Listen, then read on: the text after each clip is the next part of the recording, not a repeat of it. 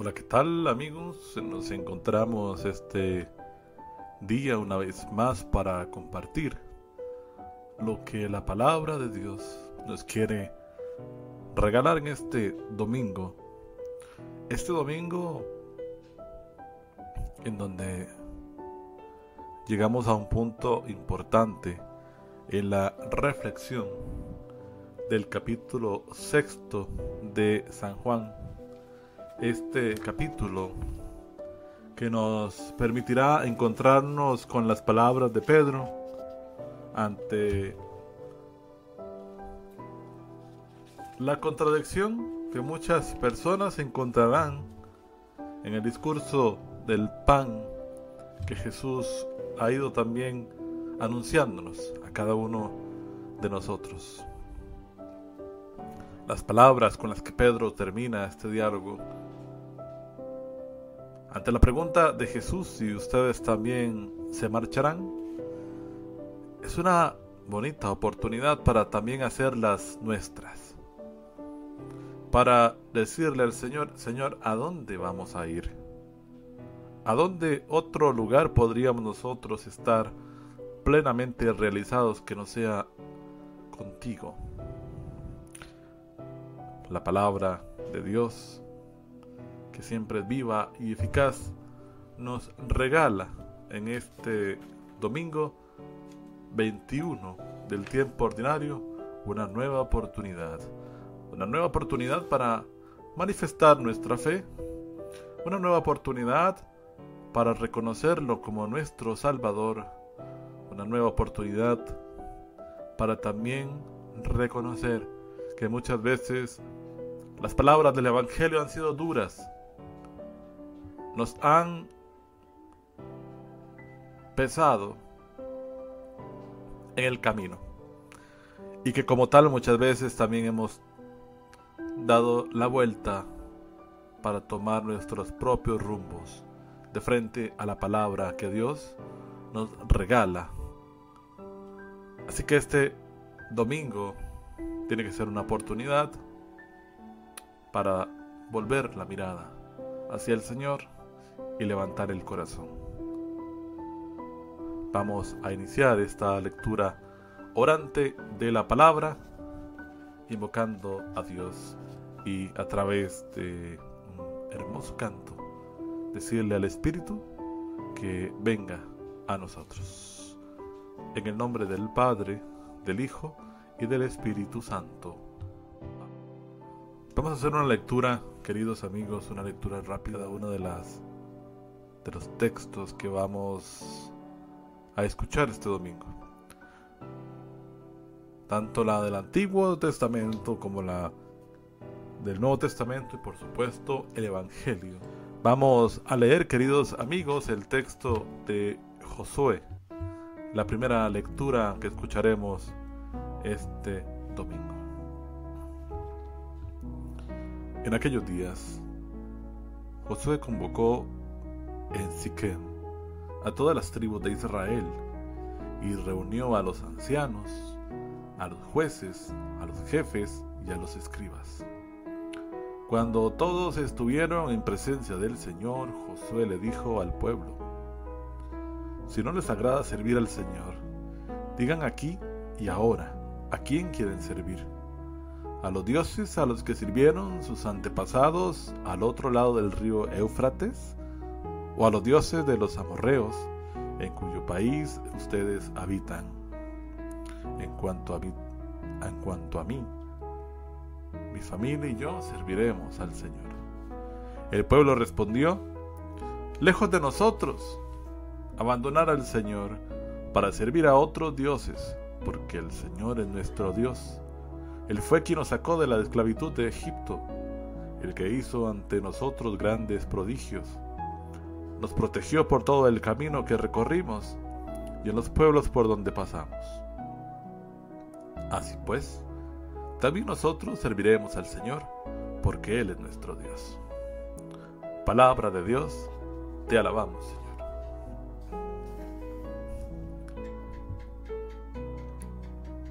En esta primera lectura encontramos a Josué que de frente al pueblo hace una profesión de fe, hace una profesión en donde asegura que él y los suyos servirán al Señor. Y manda una interrogante, una pregunta directa al pueblo de Israel. ¿A quién quieren servir? A otros dioses. Quieren servir la influencia del pueblo en donde habitaban. ¿A quién quieren servir? ¿A quién quieren agradar? Y la respuesta del pueblo es afirmativa ante la adoración al único Dios de Israel, aquel que ha hecho grandes prodigios. ¿Podríamos nosotros traducir esta respuesta a nuestra realidad al preguntarnos a quién queremos agradar? ¿Cuál es el Dios al cual queremos seguir? Todos hemos tenido una historia de vida que también nos ha marcado y en donde Dios ha participado todos tenemos una historia de vida en donde Dios se ha mostrado misericordioso, benevolente, piadoso con nosotros. Y de frente a nuestra historia es imposible no querer estar cerca de aquel en cuya existencia ha revelado su amor por nosotros. Cada uno tiene una historia de vida personal. Cada uno tiene una historia de vida en donde de una u otra manera se ha encontrado con Dios.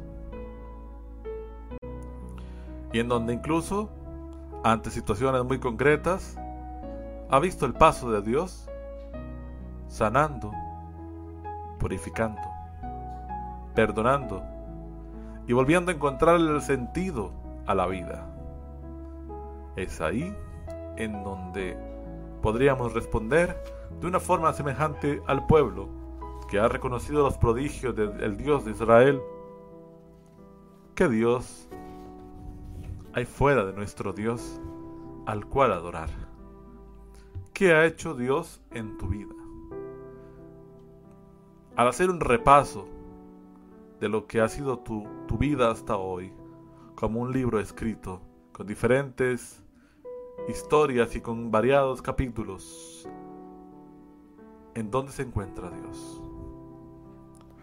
Vamos a leer la segunda lectura de la carta del, del apóstol San Pablo a los Efesios.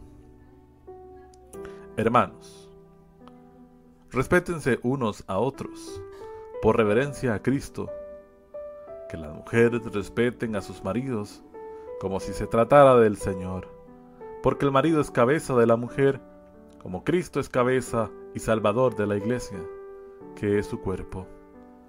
Por lo tanto, así como la iglesia dócil a Cristo, así también las mujeres sean dóciles a sus maridos en todo. Maridos, amen a sus esposas como Cristo amó a su iglesia y se entregó por ella para santificarla, purificándola con el agua y la palabra, pues él quería presentársela a sí mismo toda resplandeciente, sin mancha, sin arruga ni cosa semejante, sino santa e inmaculada. así los maridos deben amar a sus esposas como cuerpos suyos que son. El que ama a su esposa se ama a sí mismo, pues nadie jamás ha odiado a su propio cuerpo, sino que le da alimento y calor como Cristo hace con la iglesia. Porque somos miembros de su cuerpo. Por eso abandonará el hombre a su padre y a su madre, se unirá a su mujer y los dos serán una sola carne. Este es un gran misterio y yo lo refiero a Cristo y a la iglesia. Palabra de Dios, te alabamos Señor. Al encontrarnos en el texto de San Pablo, hace dos comparaciones del esposo a su esposa, de la esposa a su esposo, utilizando la relación de Cristo con la iglesia, utilizando la relación de Cristo que a través de su amor, de su entrega, de su sacrificio, la ha hecho santa e inmaculada y busca cada día purificarla, busca cada día darle esa imagen de plenitud que en la misma cruz ha sido entregada. La iglesia es divina, pero también es humana. Y en el mismo misterio de Cristo encontramos muchas veces como la misma humanidad puede verse iluminada, santificada por el misterio de Dios. Nosotros nos encontramos en el dilema y lo relacionaría con lo que San Pablo habla al decir que tenemos la vivencia de un combate espiritual. Porque somos de Dios, pertenecemos a Dios, pero en muchas ocasiones nuestra vida no tiende hacia Dios. Muchas veces nuestra vida no tiende con docilidad a las palabras de Dios. Muchas veces nuestra vida no se convierte en un reflejo del amor de Dios, en esta ocasión comparado con el amor de Cristo a su iglesia. Pero ahí está Dios. Ahí está Dios en el día a día. Ahí está Dios en el día a día del discípulo.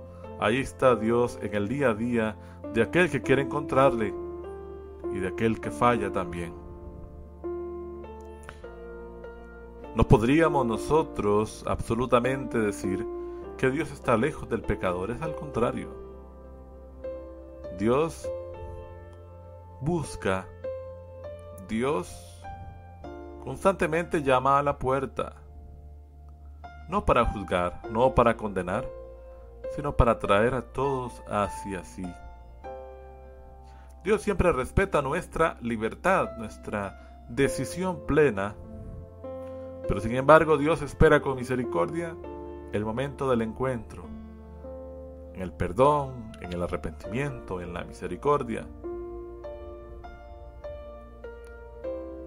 Vamos a leer, queridos amigos, el Evangelio de este domingo, tomado de San Juan en el capítulo 6, ahora en los versículos del 55, 60 al 69.